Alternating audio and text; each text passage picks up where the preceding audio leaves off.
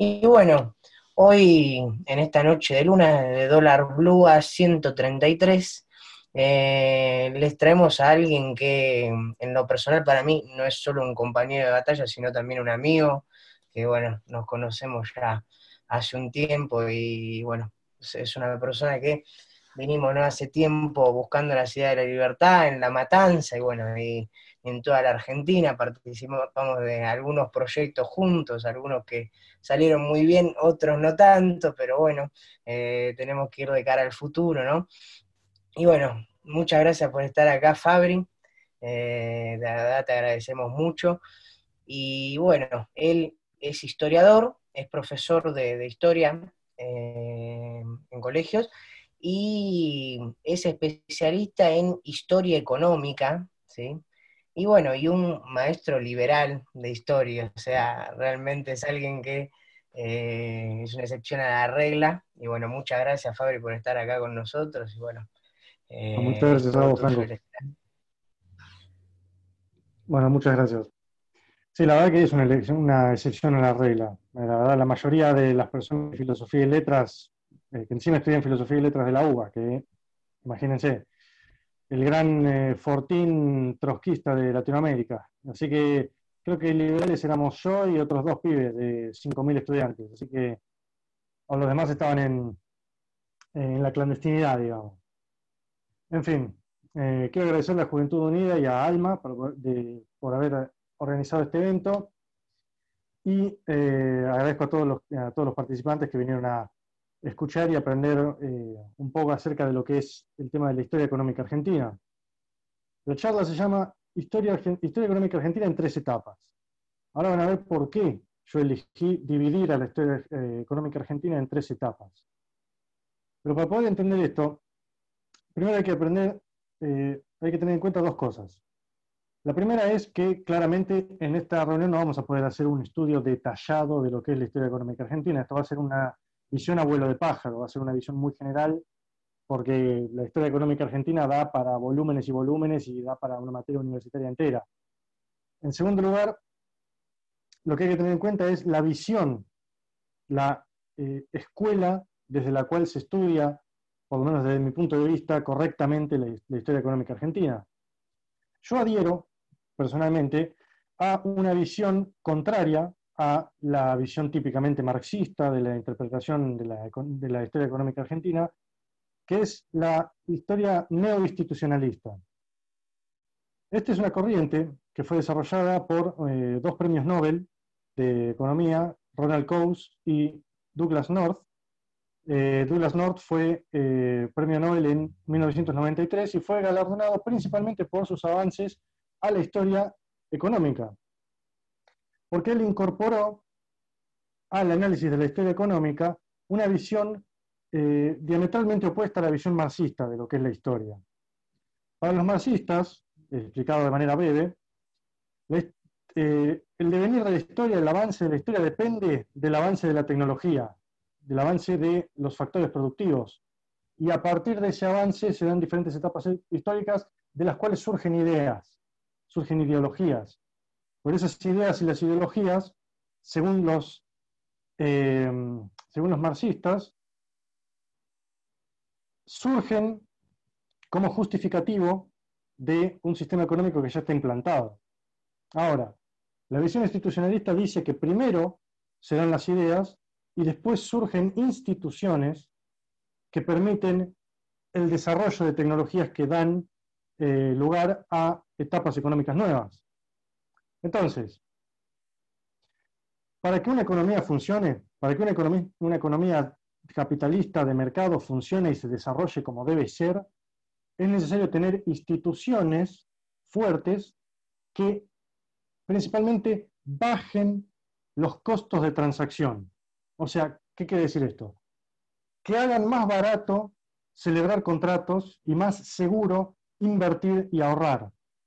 Entonces, si vos tenés una eh, economía que tiene instituciones muy débiles o inexistentes, vas a tener muy poca inversión, vas a tener muy poco ahorro, poco comercio. ¿Por qué? Porque la gente eh, no va a poder celebrar contratos, porque eh, hacer cumplir los contratos y tener la información necesaria para poder hacer contratos va a ser muy caro, va a consumir mucho tiempo y muchos recursos. Entonces la economía se va a reducir a hacer actividades o muy simples o a eh, concentrar las inversiones en las, en las pocas actividades que den la máxima rentabilidad posible y todo el resto de la economía va a estar paupérrimo. Entonces, eh, vos tenés eh, dos ejemplos eh, contrapuestos. Tenés un ejemplo de instituciones fuertes y bien, bien, claras, como Singapur, por ejemplo, y después otro extremo es Somalia. Somalia es un, es un lugar que tiene instituciones, pero son muy débiles o muy inexistentes o hacen que los costos de transacción sean demasiado caros. En cambio, Singapur, como tiene mucha seguridad jurídica, mucha estabilidad e instituciones muy fuertes, no solamente desde lo gubernamental, sino también desde lo social y de lo cultural, ahí es mucho más fácil hacer negocios. Por ende, mucho más fácil acumular capital y mucho más fácil desarrollarse. Entonces, por eso yo dividí la historia económica argentina en tres etapas. Porque la historia económica argentina empieza por una etapa de instituciones débiles e inexistentes o inexistentes, que va desde la independencia hasta más o menos 1850. Después de 1850 hasta mediados del siglo XX hay una etapa de construcción de instituciones, de construcción y de desarrollo de instituciones. Y desde la mitad del siglo XX para acá hay un proceso prácticamente ininterrumpido de destrucción de instituciones. Entonces, empezando por la Revolución de Mayo hasta 1850, nosotros vemos que la economía colonial se destruye, porque Argentina se separa del Alto Perú, Argentina, eh, lo que es el territorio argentino, el Río de la Plata, vivía de la exportación de plata que sacaban del Alto Perú. Y prácticamente toda la actividad económica argentina estaba diseñada para abastecer el mercado que era Potosí. Entonces, acá se producían textiles, se producían aguardiente, se producían eh, eh, mucho ganado y comercio ilegal también comercio de contrabando, porque de otra manera no entraba nada, todo para, para, abastecer a Potosí. El principal mercado de la Argentina era Potosí. Entonces, cuando se corta el Alto Perú, se destruye el gobierno colonial y después no, eh, eh, las, las autoridades no son capaces de establecer un orden nuevo, quedamos con un país que prácticamente no tenía instituciones y que estuvo en guerras civiles intermitentes durante 40 años. Entonces, en esta etapa, la economía básicamente se volvió muy simple. Lo único que se exportaba era tasajo y, eh, cuero y, no mucho más. Era lo único que se exportaba. Lo único y después eh, todos los eh, ingresos venían de, de, los aranceles a las importaciones. Entonces no había seguridad jurídica, no había autoridades claras, había caudillismo, guerras civiles eh, constantes, no había eh, ningún tipo de estabilidad institucional o económica de ningún tipo, ni siquiera había instituciones informales que garantizaran el desarrollo de algún negocio, tampoco había moneda, o sea, eh, todas las diferentes provincias emitían su propia moneda, que era papel, que, básicamente no tenía ninguna confianza, cero confianza, y todas las monedas que circulaban eran monedas que se traían de Bolivia, por ejemplo. Pues Bolivia en esta época era el único lugar que tenía una moneda estable porque ellos tenían acceso a plata. Entonces eran los únicos que podían acuñar monedas de plata. Entonces acá, como había tan pocas monedas, a veces lo que se hacía era agarrar monedas de plata y partirlas al medio o en cuatro para poder pagar con pedacitos de moneda porque no había, eh, no había circulación de dinero, no había ninguna moneda acá. Circulaban un montón de monedas distintas. Y la gran mayoría de ellas de muy mala calidad.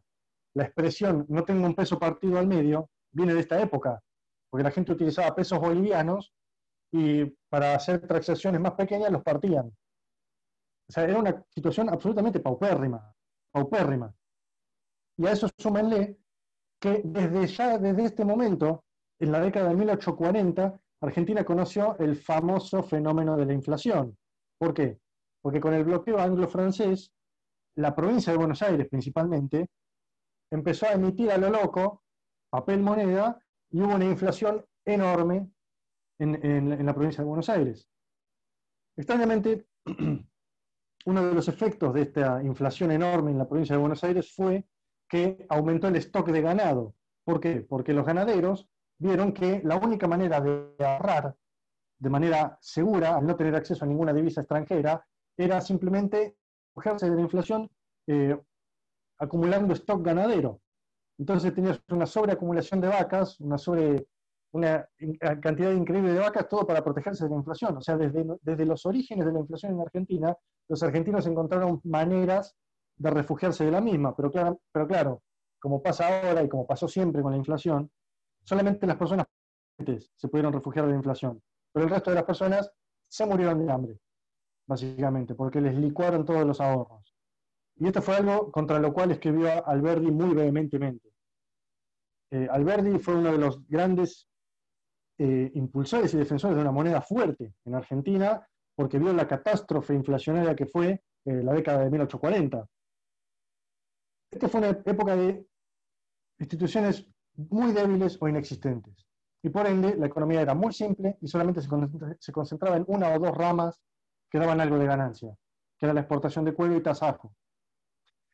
Después, cuando se estableció la Constitución en 1853 y se derrocó a Rosas en la batalla de, Caseros, finalmente se empezaron a sentar las bases institucionales para poder empezar a construir un arreglo institucional que pueda hacer que crezca Argentina. Entonces, primero se empezó con la Constitución, después empezó con la consolidación de la propiedad privada y la seguridad jurídica a lo largo de los gobiernos de Mitre, Sarmiento, Avellaneda, Roca. todos estos diferentes gobiernos fueron consolidando la seguridad y la definición de la propiedad privada y la libertad de comercio. Después se, empezó a, empezaron a establecer instituciones eh, nuevas como la moneda, se empezó a tener por primera vez una moneda nacional, que fue eh, el peso fuerte, eh, eh, creado por Roca en 1881, y después se, empezó se empezaron a desarrollar instituciones bancarias, que fueron absolutamente necesarias para poder canalizar los ahorros y, que se conviertan en inversión. Por eso, la economía argentina pasó de estar basada en la exportación de tasajo, después pasaron a una, a una actividad un poco más compleja, que era la exportación de lana, y que fueron también mejorando y refinando las razas de ovejas para poder exportar lana de cada vez mayor calidad, y después, finalmente, en la década de 1890, ya teniendo seguridad jurídica, propiedad privada delimitada, libertad de comercio y un sistema financiero estable y confiable, se pudieron hacer inversiones cada vez más complejas, como por ejemplo el desarrollo de la agricultura eh, a escala masiva, y, en este momento fue que Argentina se convirtió en el llamado granero del mundo, porque la explotación agrícola requiere muchísima más inversión y muchísima más seguridad jurídica que la explotación ganadera. Entonces ahí se ve que a medida que se van desarrollando las instituciones argentinas, se ve que se va complejizando la actividad económica. Y acá se, empieza se, se empiezan a diversificar las exportaciones. Se exporta, además de lana, se exporta maíz, trigo, lino, Después se empiezan a exportar eh, bienes de manufactura liviana. Empiezan a aparecer las primeras textiles, molinos harineros, aceiteros, metalurgia, siderurgia. Hay mucha gente no lo tiene en consideración, pero el periodo de 1890 hasta 1930 fue el periodo de más acelerada expansión industrial de toda la historia argentina. Fue gracias a esto, gracias a que se fomentaron las inversiones necesarias para poder capitalizar al país, porque y esto también claramente beneficia al pueblo llano, a la gente, a, la gente proletaria, a la gente obrera, porque eh, hay un estudio muy bueno de, de y Pablo Gerchunov y Lucas Liach que muestra que el salario real de la, de la ciudad de Buenos Aires, de un obrero de la ciudad de Buenos Aires de 1910, era más alto que el salario real de un obrero de París.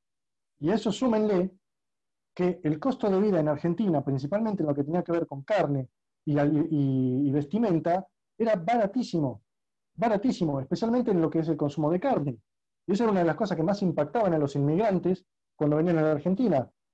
En Córdoba, por ejemplo, una tradición muy conocida era que los eh, regimientos del ejército le preparaban un asado a las, a las nuevas camadas de inmigrantes que llegaban para poder darles la bienvenida a Argentina. Los recibían con un asado. Y, eso los impactaba mucho a los europeos, porque ellos venían de sociedades campesinas, de donde, o mis abuelos, por ejemplo, que ellos vivían eh, de un pueblito agrícola de Calabria y se la pasaban comiendo polenta, y de repente vienen acá y ven que hay carne por todos lados. Eso los, los impactó muchísimo. Ahora, ¿qué pasa? Después de la crisis de 1930, empieza a haber un proceso de inestabilidad política enorme y también un proceso de destrucción de instituciones fuertísimo. Se empezó a, hacer todo tipo de intervenciones en la moneda, en la propiedad privada, en la libertad de comercio, o sea, se empezaron a hacer Junta Nacional de Granos, proteccionismo, Banco Central, inflación, expropiaciones, nacionalizaciones y además un cambio de reglas de juego constante. Porque, ¿qué son las instituciones? Las instituciones son reglas de juego, son maneras de hacer las cosas. Ahora, si vos cambiás la regla de juego cada dos años, no hay manera de tener estabilidad, no hay manera de tener crecimiento. Entonces, Argentina empezó a destruir sus instituciones a partir de 1930, pero principalmente a partir de los años 40. Empezó con la nacionalización del Banco Central y las nacionalizaciones, después continuó con los, con, los, eh, con los golpes de Estado que se fueron sucediendo en 1955, en 1963, 66, 73, 76, fue, eh, fue desastroso, básicamente. Eh, entonces, eh, este proceso no ha terminado, básicamente. Y una de las peores destrucciones de la historia argentina, que es uno de, de, los focos de mi investigación, es el tema de la inflación, que es básicamente la destrucción de la moneda. La, destrucción de la moneda de Argentina empezó en 1935, cuando se fundó el Banco Central, pero principalmente cuando se lo nacionalizó, en 1946, y a partir de allí todos los gobiernos hicieron inflacionismo y todos los esfuerzos antiinflacionarios de todos los sucesivos gobiernos, ya sea de Frondizi, de Onganía, de eh, la última dictadura, de Alfonsín, fueron todos eh, infructuosos porque no había ninguna base sólida para poder establecer la confianza necesaria para poder tener una moneda sana. El único intento y el último intento que hubo de restablecer instituciones sólidas y fuertes en la Argentina fue el proceso de, eh, que, empezó a partir de 1990, porque primero se tuvo que matar a la inflación tomando una medida increíblemente drástica, como fue la convertibilidad, que fue básicamente encadenar al Estado para que no pueda emitir un solo peso que no estuviera respaldado por un dólar del banco, de, que estuviera en el Banco Central, y después se empezaron a restablecer eh, tratados internacionales para que no se pueda romper la libertad de comercio, eh, se empezó a tratar de impulsar leyes para garantizar la seguridad jurídica, la libertad de empresa. O sea, en 1997, en el ranking de libertad económica, Argentina llegó a estar en el puesto 20.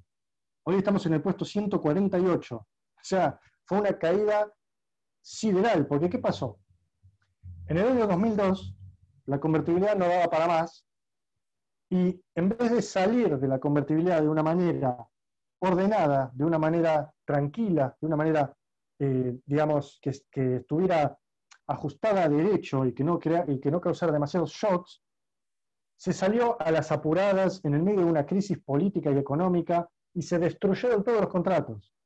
Y de hecho, la violación más seria de la propiedad privada en la historia argentina fue la especificación forzosa de los ahorros hecha por Dualde.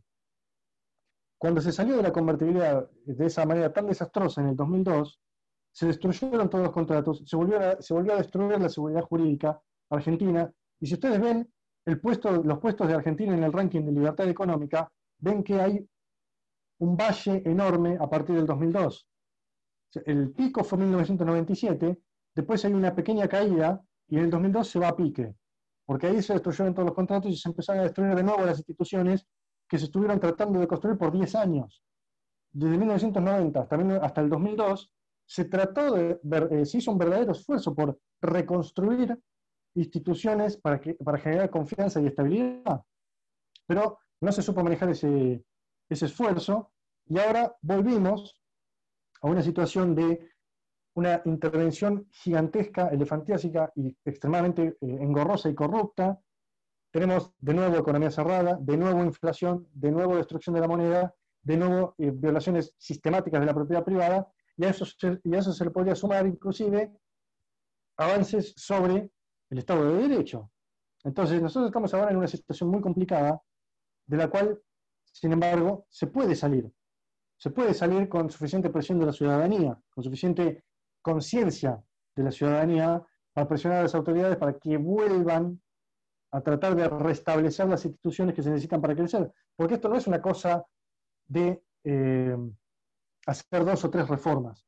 Se trata de hacer una serie enorme de reformas estructurales muy profundas y mantener esas reformas por décadas. Hay un economista norteamericano, en este momento no recuerdo su nombre, que decía que eh, a la hora de construir instituciones, los primeros 500 años son los más difíciles. O sea, para poder tener instituciones fuertes y confiables, se necesita hacer un arreglo institucional sólido que baje el costo de los contratos, que fomente el ahorro, la inversión y la confianza y la estabilidad y mantener ese arreglo por décadas. Es un desafío enorme, pero es posible hacerlo porque ya se hizo. Ya se hizo dos veces. Se hizo en 1890 y duró 50 eh, años, y se hizo en 1990 y duró 12 años. Se puede volver a hacer y esperemos que dure décadas para que, para que Argentina finalmente pueda salir del fango. Bueno, con esto voy cerrando y eh, le doy el paso a, a Franco para que revisemos las preguntas y las consultas que pueda tener la gente. Creo que acá había visto una pregunta en el chat. Dice, Fabricio, si puedes explicar la Unión Democrática, estaría genial. Bien, la Unión Democrática surge a partir de un acuerdo político de lo que se llamaba los Frentes Populares.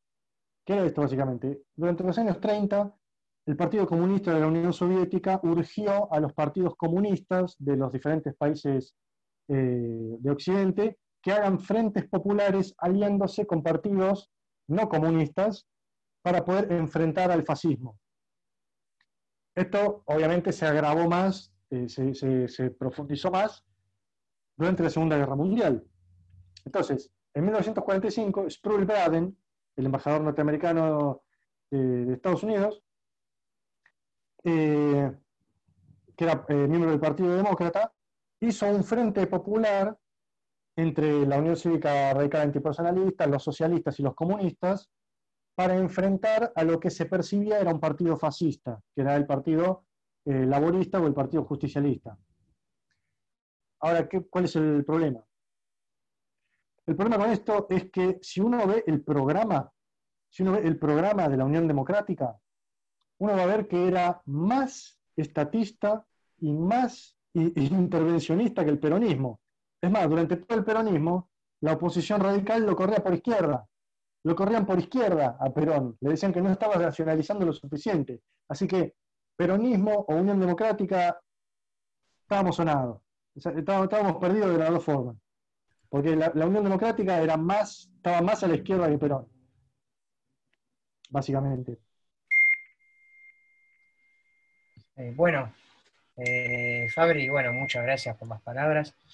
Este, bueno, yo, te quería hacer una pregunta, justamente vos ah, hablaste ¿no? un poco de Perón y todo eso.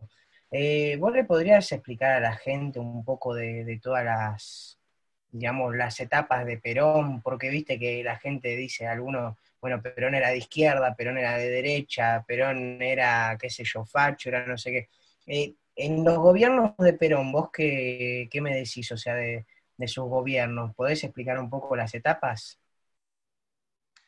Bueno, eh, hay un historiador muy conocido que se llama Tulio Alperín Dongui, que, tuvo una famosa frase que dijo que el peronismo morfó 50 años con lo que hicieron en los primeros tres. ¿Por qué? Porque de 1946 hasta 1949 hubo tres años de una expansión gigantesca, una expansión enorme del gasto público, del crédito, de la, de la, cantidad de dinero, aumentos salariales enormes. O sea, fue una fiesta de gasto gigantesca, enorme. ¿Por qué? Porque la gente que se puso al frente del Banco Central en ese momento tenía una idea que, contrario a la teoría que se llama teoría cuantitativa del dinero, tenía una teoría cualitativa del dinero. ¿Qué decía, qué, decía esto básicamente? Ellos creían que expandir la cantidad de dinero causaba expansiones en la producción, no en la inflación. Entonces ellos, en los momentos de contracción, expandían para salir de la contracción. Y en los momentos de expansión expandían más para crecer más rápido. Entonces, eh, básicamente lo que pasó fue que eh, durante los primeros tres años hubo una expansión enorme, pero después en 1949 se entró en crisis. Y se vio que esto no era ya sostenible. Y hubo crisis hasta el plan de estabilización de 1952. O sea, Perón se dio cuenta que esto ya no daba para más, lo puso a Gómez Morales y en 1952 se, eh, eh, se pasó a otro, eh, a otro tipo de, configuración, tratando de corregir los errores de la primera presidencia. De hecho, el FMI y el Banco Mundial criticaron a Perón en 1952 porque le dijeron que el ajuste que había hecho había sido demasiado duro. O sea, en 1952 Perón congeló toda la obra pública, todos los salarios y todos los precios también. O sea, fue un ajuste de la hostia que bajó la inflación de 30 puntos a 4. O sea, ahí ya hubo una segunda etapa de mayor austeridad, pero eh, seguían teniendo una visión económica que era muy heterodoxa igualmente. Eh, pero por lo menos a partir del 52 y hasta el 55, más o menos habían arreglado los, los quilombos que habían iniciado en la primera etapa.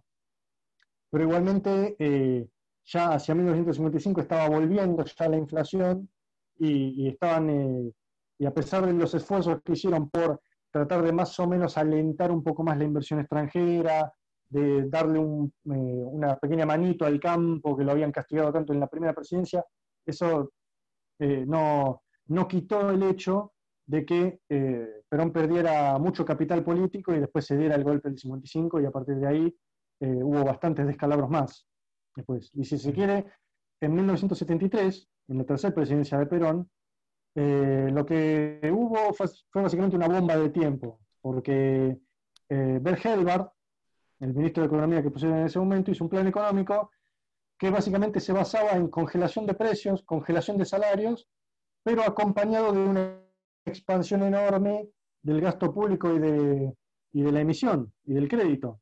Y esto generó una, emisión, eh, una inflación reprimida de, proporciones gigantescas que, que, al final les explotó en la cara en el Rodrigazo, en el 75. O sea, no, no, no, ha ido bien, digamos, no, no ha sido una historia feliz. Sí, bueno, eh, yo vi que Eric tenía una pregunta, pero antes un segundito, ¿sí? Eh, primero te pido perdón a vos, Fabricio, pero en los últimos eventos que tuvimos de Alma y algunos también de Juventud han entrado muchas personas que quizá no tienen tanto interés en lo que venimos hablando, sino tal, vez de tratar de callarnos, ¿no? Y entonces, bueno, le quería ah, pedir a todas las personas que están acá, eh, que están para boludearnos o para tratar de hacer que se desconcentre la gente, que por qué no se ponen a escuchar un poquito en vez de estar pelotudeando a la gente. Porque Fabricio es educador, incluso es un profesor que está acá, y bueno, él es un testigo que lo que falta en nuestro país es la gente que escuche y no que repita pelotudeces. Y ustedes son parte de eso, ¿sí? Entonces le quería pedir que tengan un poquito de respeto y que capaz se vayan, que cosa que no lo van a hacer.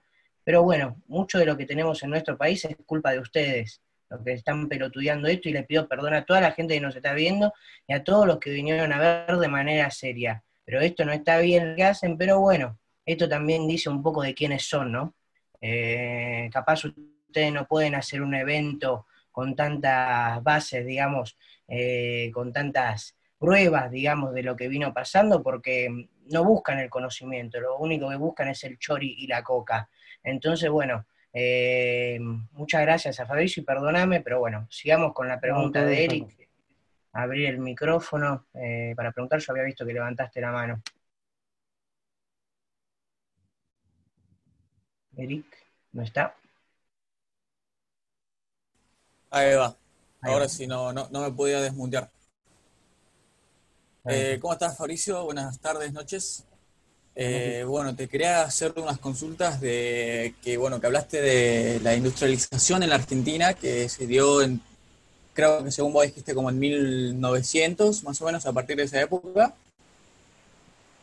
Que, bueno, la pregunta es, yo estuve estudiando ahora porque rendí hoy mismo historia económica incluso, y la bibliografía que se da, por ejemplo, eh, que de carácter intelectual dudoso como Aldo Ferrer, eh, la pregunta era, eh, si bien se enseña que la industrialización empieza en 1930 eh, a partir del, crack de la bolsa, siempre se dice como que los gobiernos para que industrialice el país aplican medidas eh, protectoras, estatales y teoría keynesiana.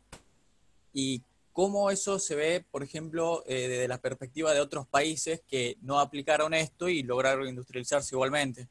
Eso nada más. Bueno, a partir de los 30, es verdad que vino la revolución keynesiana y todos los países empezaron a hacer más o menos lo mismo. Pasa que algunos lo hicieron con eh, mayor extensión y otros con menor Eh, algunos de los países que lo hicieron con mayor eh, ahínco, con mayor, digamos, vehemencia, fueron Argentina o Nueva Zelanda, otros países de Latinoamérica también. Pero la cuestión era que hubo algunos países que supieron dónde parar. Eh, Estados Unidos tuvo muchos frenos para poder hacer para el New Deal. Eh, algunos países de Europa también tuvieron bastantes frenos a la hora de eh, hacer estas, estas nacionalizaciones tan completas, estas, este proteccionismo extremo que se, que se, realizó a partir de los 30 y los 40. Y esto se agravó más con el, con el tema de, la CEPAL, de la teoría de la dependencia, con Previs, o sea, y hubo países que no hicieron esto. Por ejemplo, Alemania, Alemania desde, desde el final de la Segunda Guerra Mundial hasta ahora, lo que hizo fue economía social de mercado. O sea, ellos siempre trataron de tener una economía lo más libre posible, con una red de contención social amplia, generosa, para ayudar a las personas que se caían, a las personas que estuvieran más necesitadas, pero la economía era libre, era lo más libre posible, y a ellos les fue eh, muchísimo mejor que, por ejemplo, a Inglaterra, que Inglaterra también hizo nacionalizaciones enormes, eh, un proceso de nacionalización muy grande, después se hacían eh, también muchos controles de precios, muchos controles de salario, eh, mucho intervencionismo, mucho proteccionismo y mucha inflación también. Entonces, a, a finales de los años 70 se comparaba la caída de Gran, Bretaña con el ascenso de Alemania. Veían que Alemania estaba muy bien y que Inglaterra estaba muy mal, y esa fue una de las principales razones por las cuales ganó Thatcher y dio el, giro de 180 grados que tomó Inglaterra. Obviamente la, performance de los países que estuvieron más metidos en este, en este proceso eh, de, nacionalizaciones y de, intervencionismo, de multiplicar las regulaciones hasta el infinito, de aumentar el empleo público solamente para poder para disfrazar desempleo, de hacer inflacionismo, de hacer obra pública al pedo a veces, eh, bueno, obviamente la performance de esos países fue mucho peor que la de los países que tomaron este camino, pero de manera moderada o directamente no lo tomaron. Eh, claramente Argentina hubo una industrialización en los años 30 y en los 40, pero fue una industrialización muy básica, poco competitiva, que durante los años 50 y 60 se hicieron esfuerzos muy grandes para hacerla competitiva, pero, más, pero como que no, no, no se logró, no se logró, no se llegó a lograr la, la, meta, digamos, pero igualmente algo quedó de eso. Una, la base industrial que se estableció principalmente del 64 al 74, algo de eso quedó. Y Argentina llegó a estar muy industrializada en ese momento, pero no, simplemente no se llegó a hacer que la, que la famosa industria naciente fuera competitiva. Y Aldo Ferrer, Aldo Ferrer era un proteccionista convencido. Aldo Ferrer eh, abogaba prácticamente por la autarquía de Vivir con lo Nuestro. O sea, su, libro famoso se llamaba Vivir con lo Nuestro, que era una, oda al proteccionismo, que había, que cerrarse y producir todo acá. Sea, sea eficiente o sea competitivo en el exterior o no. Lo cual es una visión que básicamente no se ha, no se ha comprobado en la realidad que la famosa industria naciente o la industria infante crezca. O sea, uno solamente crece su industria si uno tiene eh, competitividad a nivel internacional. Si no tenés competitividad, no puedes crecer. Esto, algo similar también pasó en España. España también hizo proteccionismo muy fuerte con, en la primera etapa de Franco y también en la primera, a partir de los 30. Y con el verso de la verso, con el relato de la industria infante, pero los empresarios españoles prefirieron cazar en el zoológico, como se dice, que prefirieron eh, vender fácil dentro de su propio país que competir con el mundo. porque ellos decían, no, nosotros nunca vamos a poder competir con el mundo, no, no, no vamos a invertir en nueva tecnología, no vamos a expandir las plantas, no vamos a quedar con el mercado interno. Preferimos, preferimos cazar en el gallinero. Entonces la industria española no se desarrolló en ese momento. Después, a finales de los años 50 y los 60, cuando se empezaron a hacer reformas eh, pro mercado, reformas abiertas, reformas eh, hechas por tecnócratas, eh, que contrató primero Franco y después siguieron con los sucesivos gobiernos, bueno, ahí sí se dio el milagro económico español, porque ahí se abrieron y se especializaron. Porque si no, lo que vas a tener es una industria infante que solamente sirve para que no haya mucho desempleo. Pero no vas a competir nunca con el mundo. Bueno, gracias. Puede ser demasiado larga la respuesta. No, no, muy bien. Eh, tranqui. Eh, bueno, eh, tenemos dos preguntas que son, primero Fernando pregunta cuál es tu opinión sobre Alfredo Palacios, ¿sí? Y Malcolm pregunta qué historiadores argentinos recomendás y bueno, si tenés algunos libros o algún libro para recomendarnos. Bueno, primero con los autores y los libros. autores excelentes para, para entender la historia económica argentina, hay dos libros eh, muy buenos que te hacen un overview general muy completo de toda la historia económica argentina. El primero es La economía política argentina del siglo XX, de Roberto Cortés Conde. Y el segundo es eh, El ciclo de la ilusión y el desencanto, de Pablo Gerchunov y Lucas Liach. Eh, después, en lo que se refiere a Alfredo Palacios. Alfredo Palacios eh, yo tengo mucho respeto por su figura porque fue de, fue de los llamados socialistas liberales. Eh, Alfredo Palacios era un socialdemócrata, o sea, era un, tipo que creía en la democracia, pero también creía en que los obreros tenían que tener un colchón, tenían que tener una, una red de contención. Y algo muy interesante acerca de Alfredo Palacios fue que primero estuvo totalmente en contra de la creación del Banco Central, porque él sabía que lo iban a usar para inflacionar, y, o sea, para destruir el, poder de compra de los obreros, y Alfredo Palacios siempre abogó no solamente por la democracia, no solamente por el Estado de Derecho, sino también peleó porque Argentina tenga una moneda fuerte, sin inflación, y, segundo, y en segundo lugar, para eh, que haya un comercio lo más libre posible. ¿Por qué? Porque a lo que a él le interesaba era que los obreros pudieran conseguir mercancías lo más baratas posibles para poder consumir, esto, por esto del comercio libre, y que ellos tuvieran un salario que mantuviera su valor. Y por eso el abogado también por una moneda fuerte. ¿Qué pensaría Alfredo Palacio de, de la izquierda de hoy, que es inflacionista y proteccionista?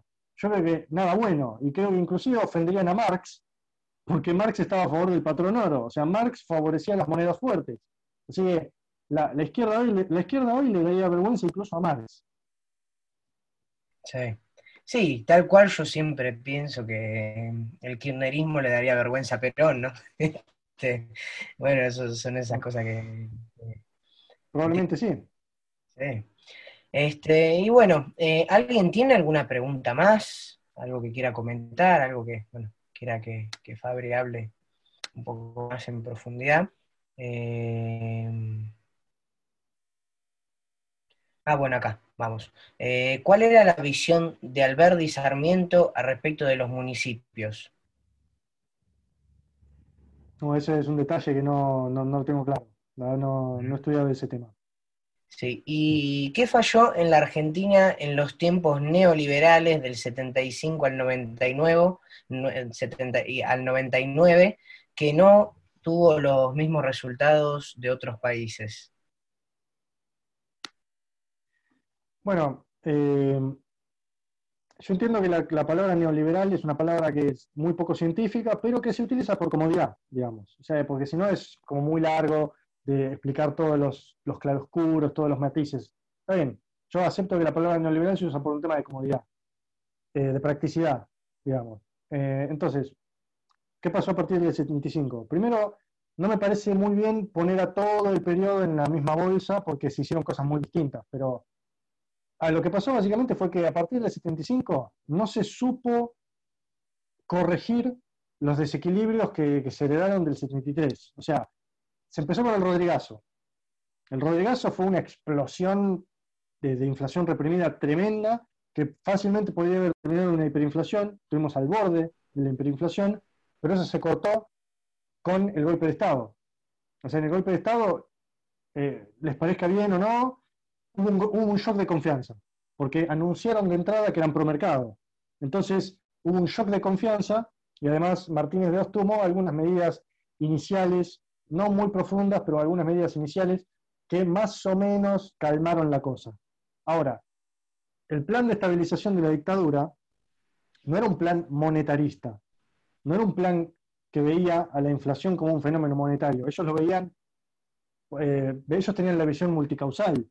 Entonces, ¿qué hicieron? Controlaron salarios, abrieron la economía para tratar de disciplinar a los, eh, eh, a los empresarios y además lo que hicieron fue la tablita, que fue básicamente eh, un, plan que se basaba en pisar el dólar, en tratar de controlar el precio del dólar.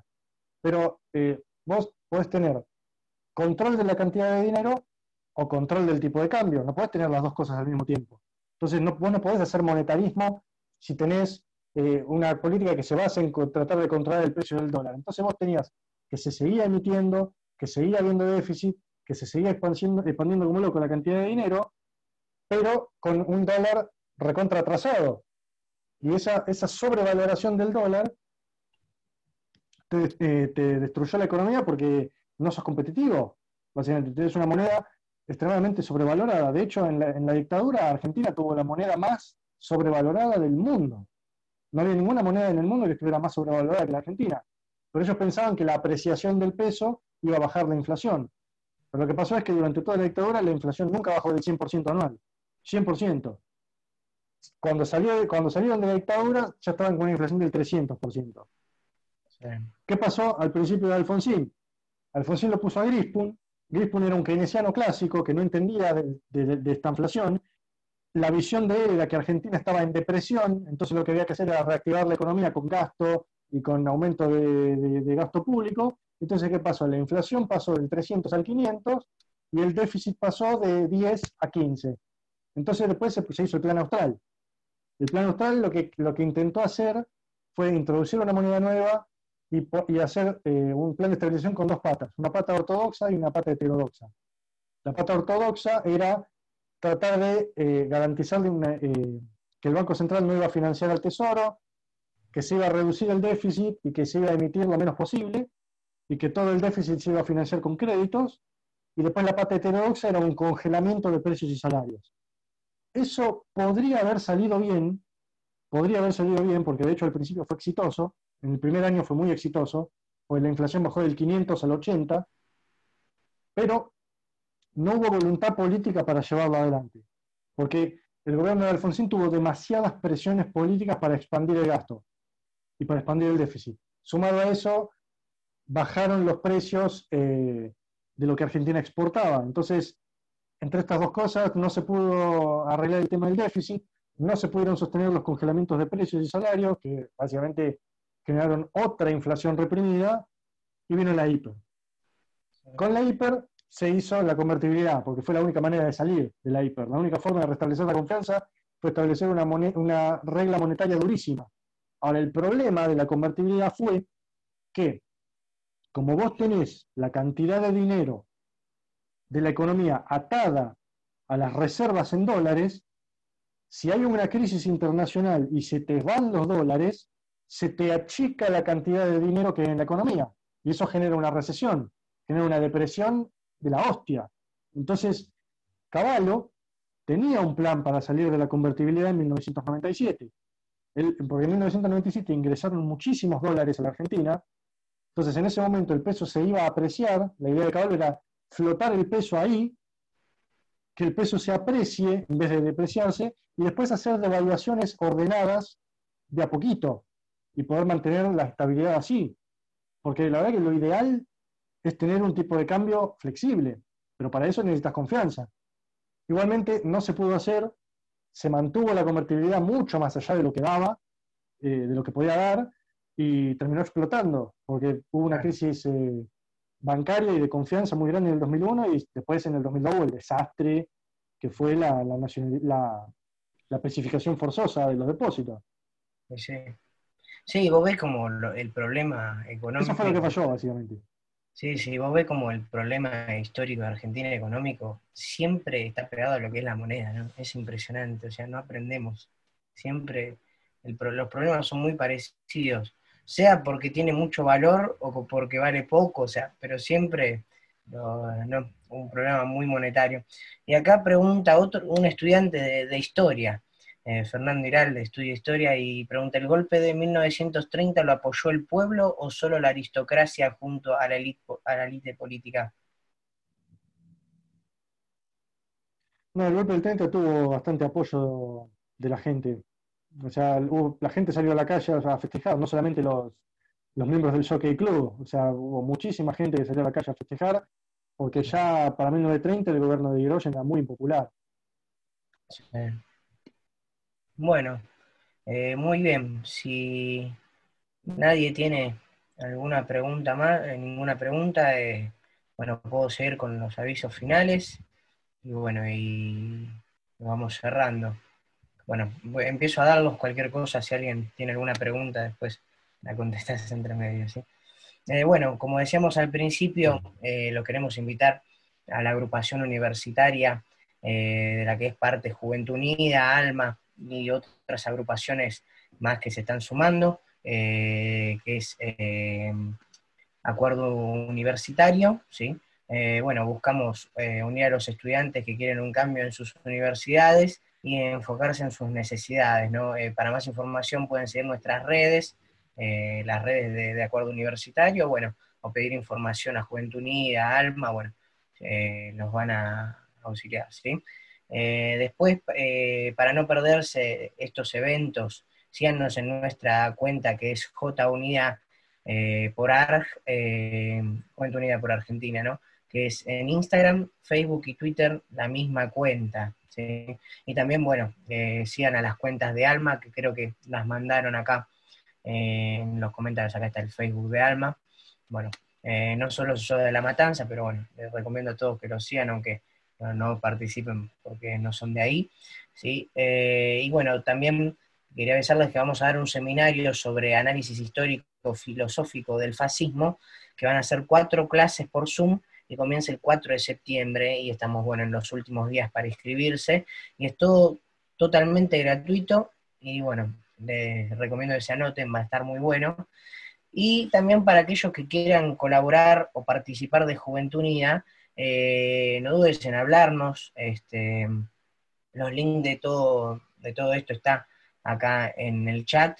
Eh, y bueno, y también eh, ahora empezamos a dejar disponible por Mercado Pago para las personas que quieran hacer donaciones a Juventud Unida. Eh, algo que nos gusta dejar en claro es que nosotros no pedimos donaciones por una cuestión de que pagamos a, los, que vienen a dar charlas o por los eventos, sino que tenemos otros costos que realmente son costos muy básicos, como por ejemplo el Zoom, que nosotros tenemos un premium, entonces se paga, y bueno, y otras cosas que van a ayudar en el futuro eh, por un futuro libre, ¿no?